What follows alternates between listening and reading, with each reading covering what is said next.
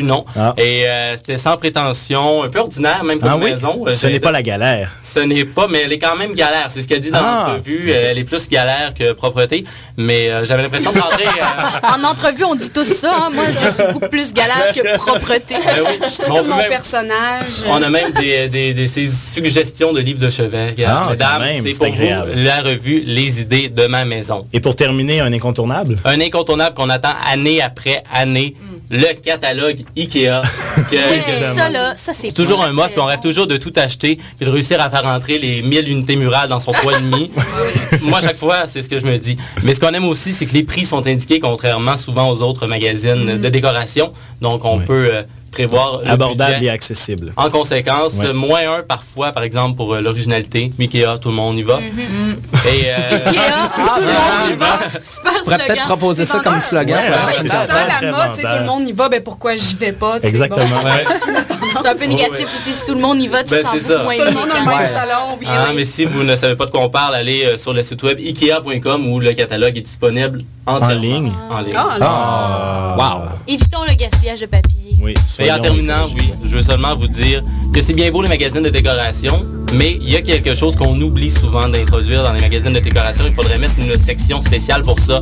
C'est la section pour les tapis d'entrée où c'est marqué en ah gros bienvenue parce que c'est un must et toute bonne maison se doit d'avoir son tapis d'entrée. C'était backorder l'autre fois au Canadien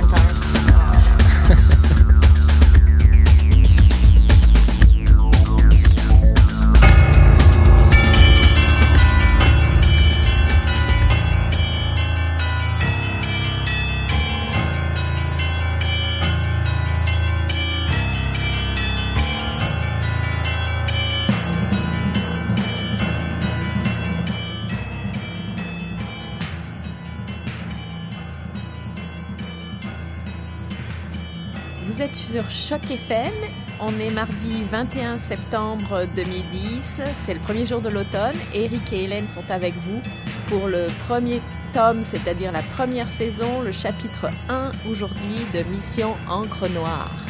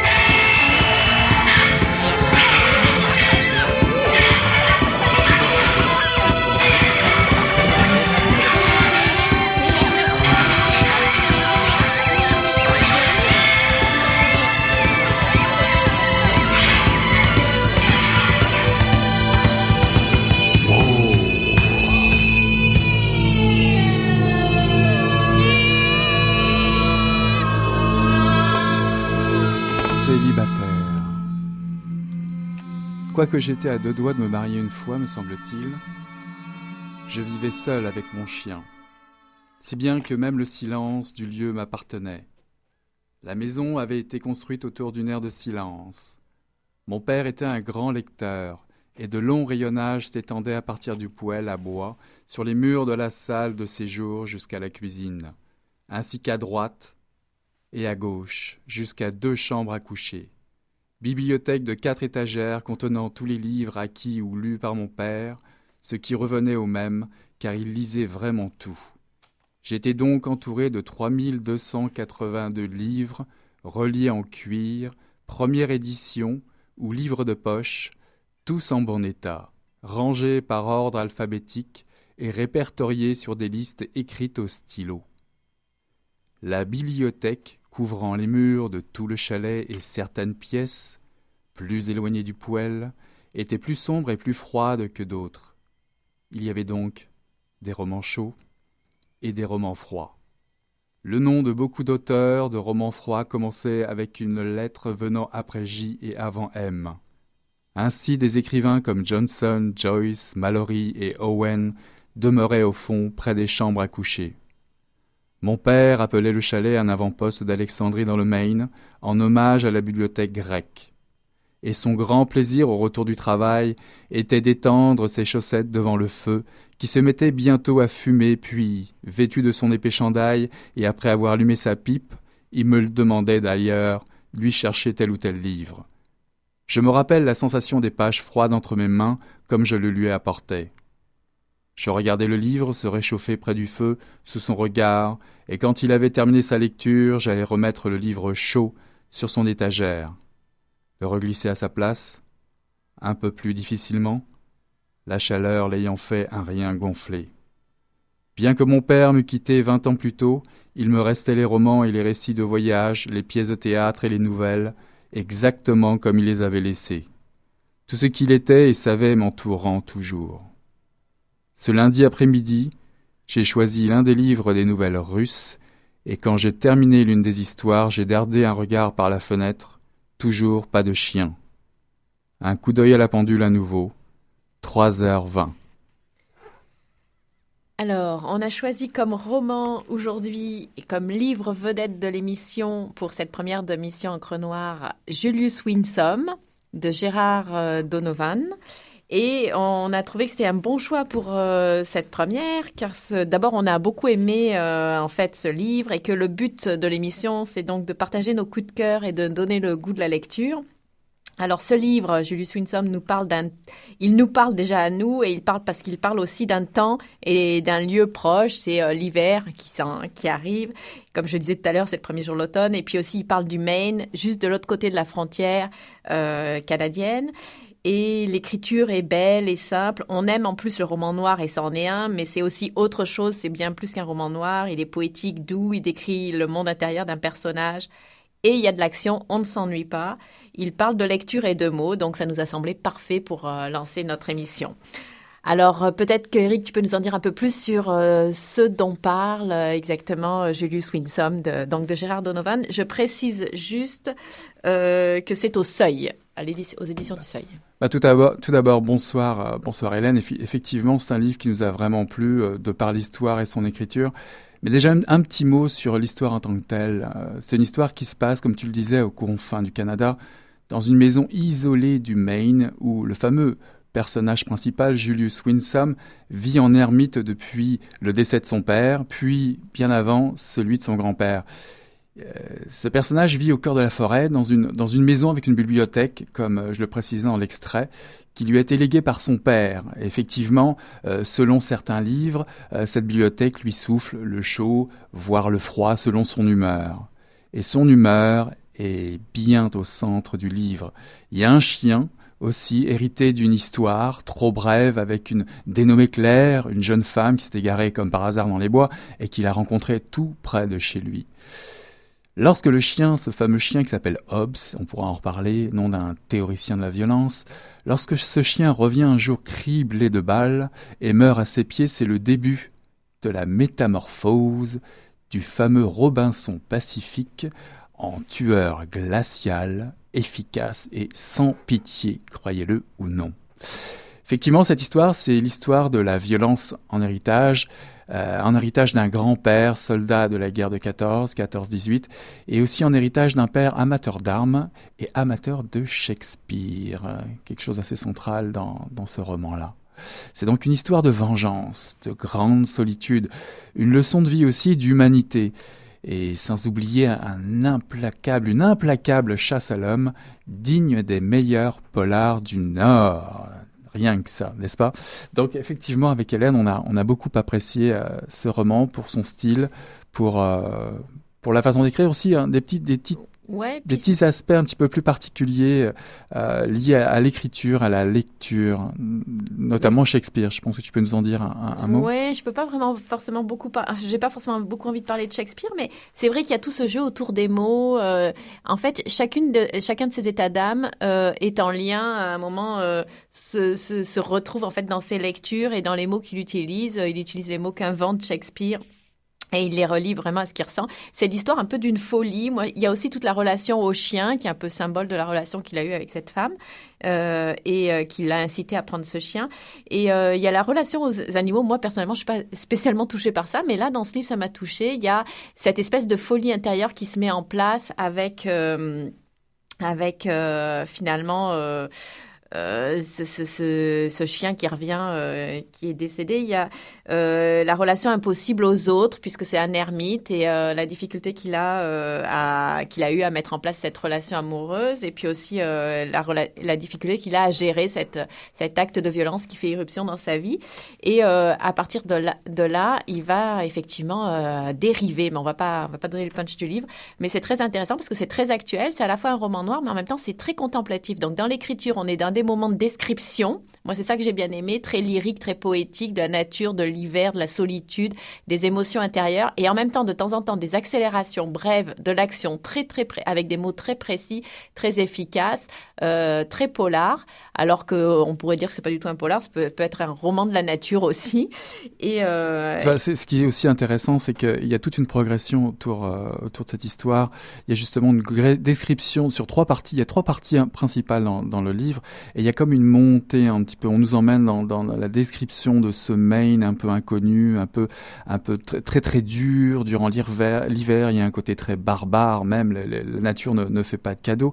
Et à un moment donné, il y a comme des ruptures, euh, des ruptures dans, la narration, dans le récit, où effectivement on ne sait pas trop si c'est la rencontre de cette jeune femme mystère qui va précipiter, euh, je dirais, l'action du roman, ou alors c'est la découverte de ce, ce chien qui meurt juste devant lui, ou serait-ce peut-être la recherche euh, du coupable, etc. C'est assez intéressant ce contraste entre, entre quelqu'un finalement qui vit en ermite avec des valeurs qui viennent peut-être d'un autre monde. On parle de Shakespeare, les références, les références non seulement à l'auteur, les mots qu'il invente, des choses comme ça. Et puis, puis le pacifisme. C'est ça, le pacifisme. une forme de pacifisme. C'est ça. Puis l'irruption finalement de différents personnages qui vont comme euh, comme faire entrer une certaine modernité, un certain danger euh, à l'intérieur du territoire même de Julius Winsome. Et euh, de là, le roman va effectivement prendre, euh, décoller vers d'autres destinations, amener une tension qui va, qui va, qui va donner tout son intérêt et, et plonger vers le polar finalement, sans donner le cue évidemment. Et euh, c'est ça, c'est aussi un roman euh, finalement de. Tu parlais de territoire et moi j'ai exactement un roman de défense de territoire et puis euh, de la violence qu'on a tous en nous, même si on essaie de la nier ou de la dompter. Donc on a trouvé ça assez intéressant. Je pense qu'on écoute. Euh... Bah, on va écouter quelque chose qui va un peu nous rappeler ce style-là, mais peut-être plus du côté des villes, puisque euh, nous allons écouter un morceau qui s'appelle New York is Killing Me de Scott Jill Aaron.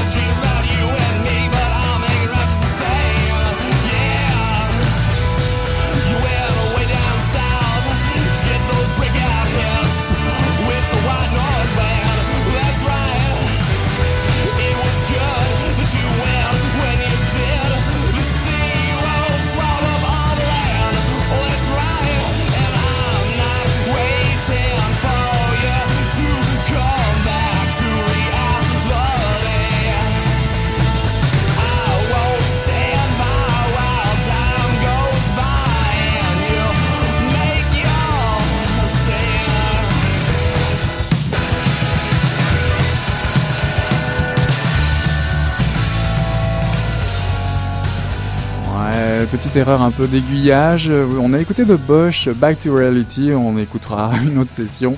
New York is Killing Me, ça, ça nous changera un petit peu la prochaine fois. Euh, on revient un peu à cette discussion autour, euh, autour des livres. Et autour de Julie Swinson. Ouais. Alors, euh, je crois que toi, ça t'a fait penser à d'autres auteurs, d'autres œuvres euh, qui aussi euh, prennent comme acteurs un peu, si je puis dire, ou décor, en tout cas l'hiver. Et alors, est-ce que tu peux nous en dire un peu plus? Ouais, certainement. J'avais pensé, j'ai pensé à plusieurs livres en fait qui, qui m'inspiraient un petit peu, qui m'inspiraient un petit peu des, exemples autour de, ces romans d'hiver, de solitude, etc.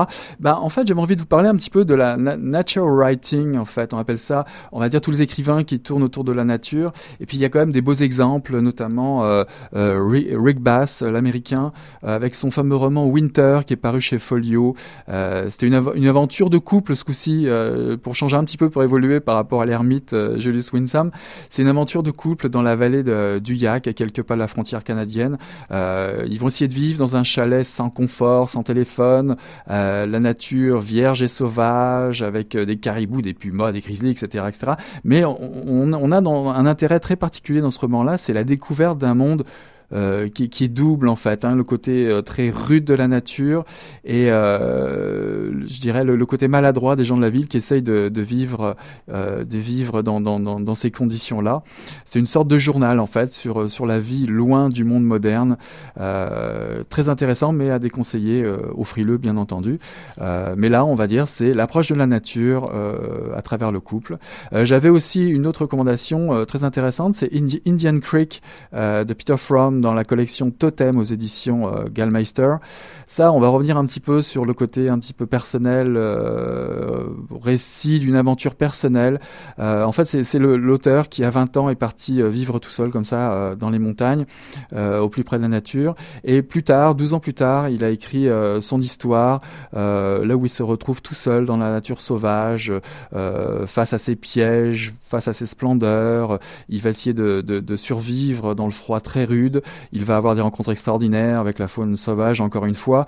Euh, c'est une histoire sans fioriture, mais à la, différence de Rick Bass, je dirais que c'est euh, brut, mais avec beaucoup d'humour, sans rentrer dans le côté euh, vaguement tendance écolo. On va, tout le charme va être dans ce ton humoristique et un peu pâteau d'un jeune chien fou en fait qui, qui relève le défi hors norme de vivre au milieu de la nature sauvage. Puis là, j'aurais quand même un tout petit, un tout petit coup de cœur, enfin un grand coup de cœur pour revenir un petit peu en arrière dans le temps. N'oublions pas euh, quelqu'un de Montréal, évidemment, Raoui Hage. Euh, un petit peu différent, mais c'est juste pour revenir à Julius Winsam avec Denis Rose Game, qui est paru chez De, Noël. C'est évidemment une autre histoire dans un autre contexte. C'est pas fait dans le froid, c'est le Liban des années 80, c'est euh, le Beyrouth dévasté par les bombes, où Raoui Hage nous emmène dans une, une odyssée complètement chaotique, un voyage au cœur des ténèbres, au cœur de la, de la, de la guerre civile et, de, de, ses folies, où là, effectivement, on retrouve le, le problème de la violence, euh, comment comment euh, survivre à la barbarie des hommes dans un milieu qui est très hostile. Et euh, Raouiage nous conte l'histoire de deux amis d'enfance qui tuent leur ennui, leur mal de vivre en, en, buvant, en essayant de, s'amuser, en dansant.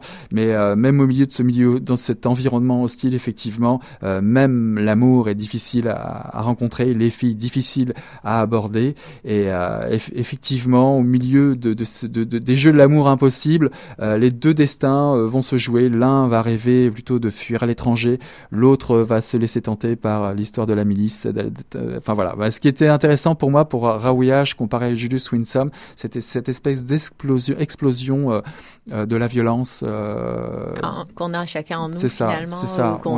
Des thèmes que Julius, qui ont été développés dans Julius Winsome. Moi, j'aimais bien l'aspect, parce que je trouve que c'est pas si souvent, finalement, qu'on voit l'aspect, effectivement, hiver. Et puis, je pensais aussi à des films, on, a, on en avait parlé, euh, des films comme euh, de Thibault Landebin, qui est d'ailleurs issu d'un écrivain qui écrit beaucoup sur la Nouvelle-Angleterre, le Maine, etc., Russell Banks. Et donc, euh, de Thibault Landebin, le film qu'a fait euh, Atom et Goyan.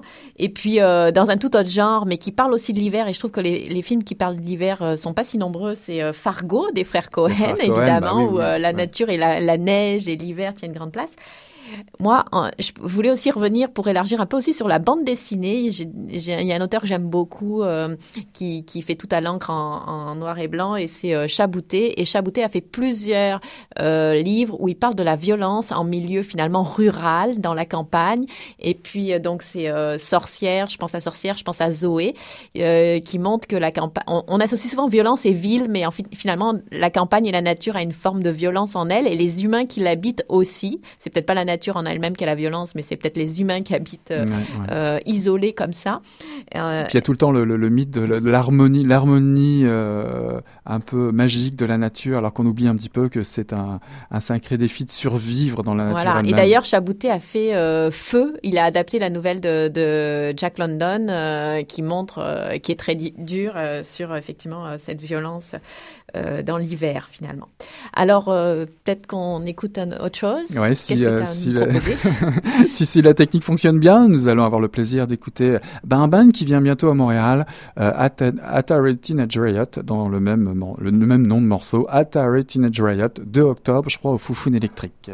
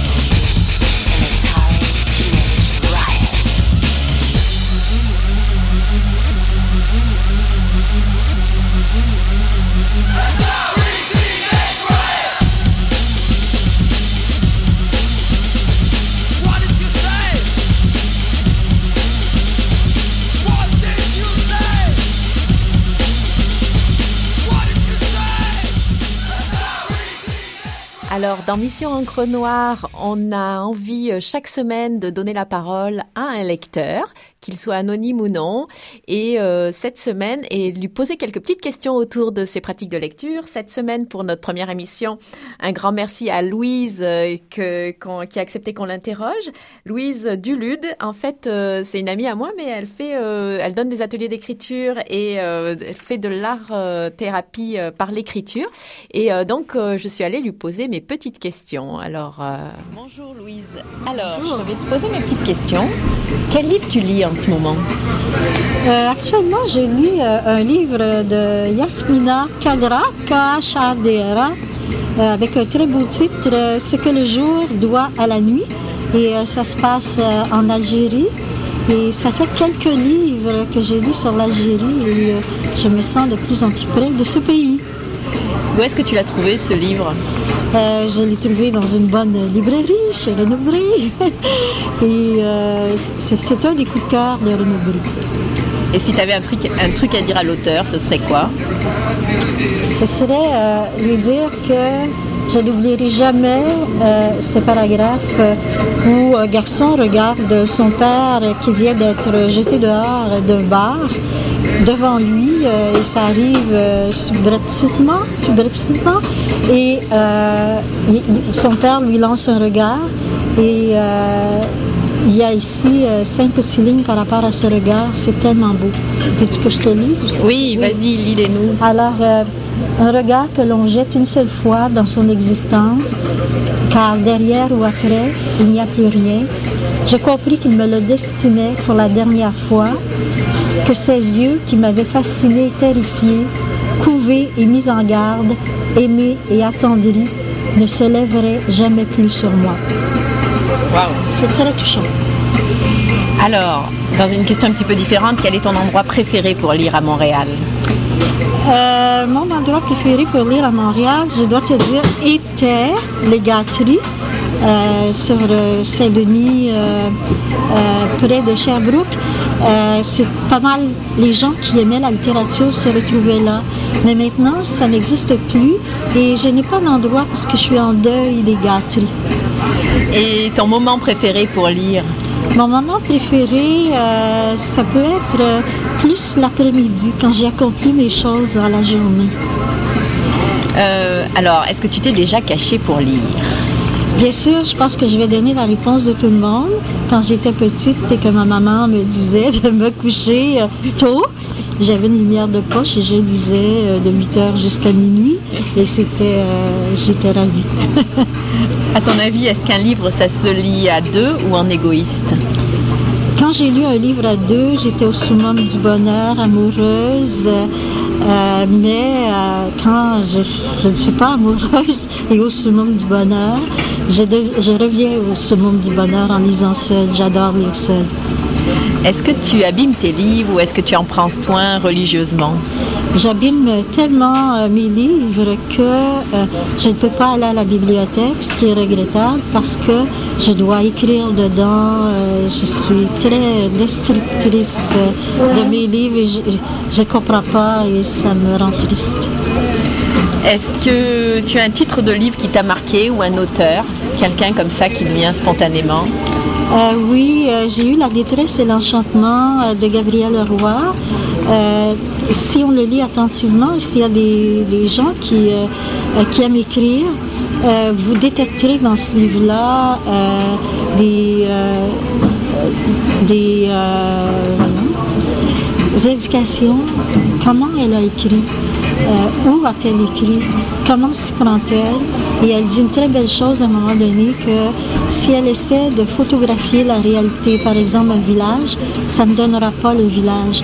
Il faut qu'elle euh, écrive subjectivement. Et, tout ça, c'est assez formidable. il faut le repérer un peu partout dans le livre, à lire absolument. Donc euh, la détresse et l'enchantement, c'est ça. Alors une question un peu bizarre, à quoi ça sert de lire? À quoi ça sert de lire? La première chose que je te dirais, c'est, euh, et je le disais, je l'ai toujours dit, c'est ça te fait, ça te sort de toi-même et en même temps ça te rentre en toi-même. dans le sens que tu n'es plus seul et tu, es dans un autre univers et euh, parfois, c'est très important de quitter son propre univers euh, et ça part à la solitude. Euh, quand tu es plongé dans un bon livre, tu n'es plus seul. Combien de jours peux-tu passer sans lire? Ça, j'ai honte, mais je peux être plusieurs mois sans lire, très capable de lire. Et je pense qu'il faut faire un effort et après ça, ça revient. Et là, je peux être des mois sans arrêt. Est-ce que tu mets toujours un livre dans tes bagages quand tu pars? Quand je pars, j'ai toujours non seulement un livre, mais une valise de livres. et euh, je me dis que si, je perds, euh, je suis en train de lire un livre en voyage et que je perds ce livre-là, il faudrait que je revienne chez moi parce que ce n'est plus le voyage. Moi, j'ai fait beaucoup de voyages en solitaire euh, j'appelle ça des semaines de lecture et je lis sans arrêt. Ah, merci Louise pour tout ça, c'est magnifique. plaisir. Alors voilà, c'était Louise. Alors je, précise parce que ça peut donner des envies à certains de faire euh, ces ateliers d'écriture, qu'on peut la contacter euh, sur euh, l'adresse courriel écrit au pluriel à commercialvideotron.ca. Et puis vous avez remarqué, c'était un tout petit peu bruyant, on était dans un café, mais en tout cas c'était bien agréable parce qu'elle nous a dit des choses intéressantes. Alors je pense qu'en fait on est un peu pressé par le temps et que c'est le moment de dire au revoir. Alors à la semaine prochaine. Au revoir tout le monde, c'est bien agréable. On a vraiment hâte de vous revoir la semaine prochaine. Merci et à bientôt. Alors. Merci Hélène. Ciao.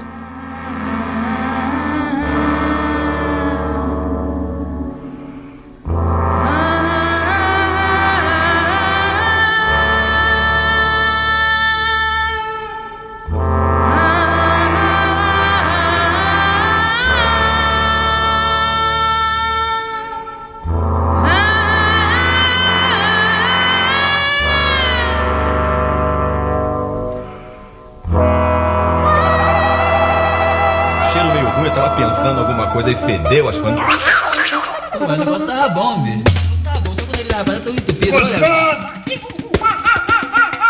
Quem diria, hein? Greta Garbo acabou de irajar, hein? É, mas eu tava falando pra você, né? Depois que eu passei a me sentir, aí o negócio ficou diferente. Jorjão, Vai, garoto! fala a verdade. Isso na bola. Não. Ô, Ciro, tira a mão do meu bolso.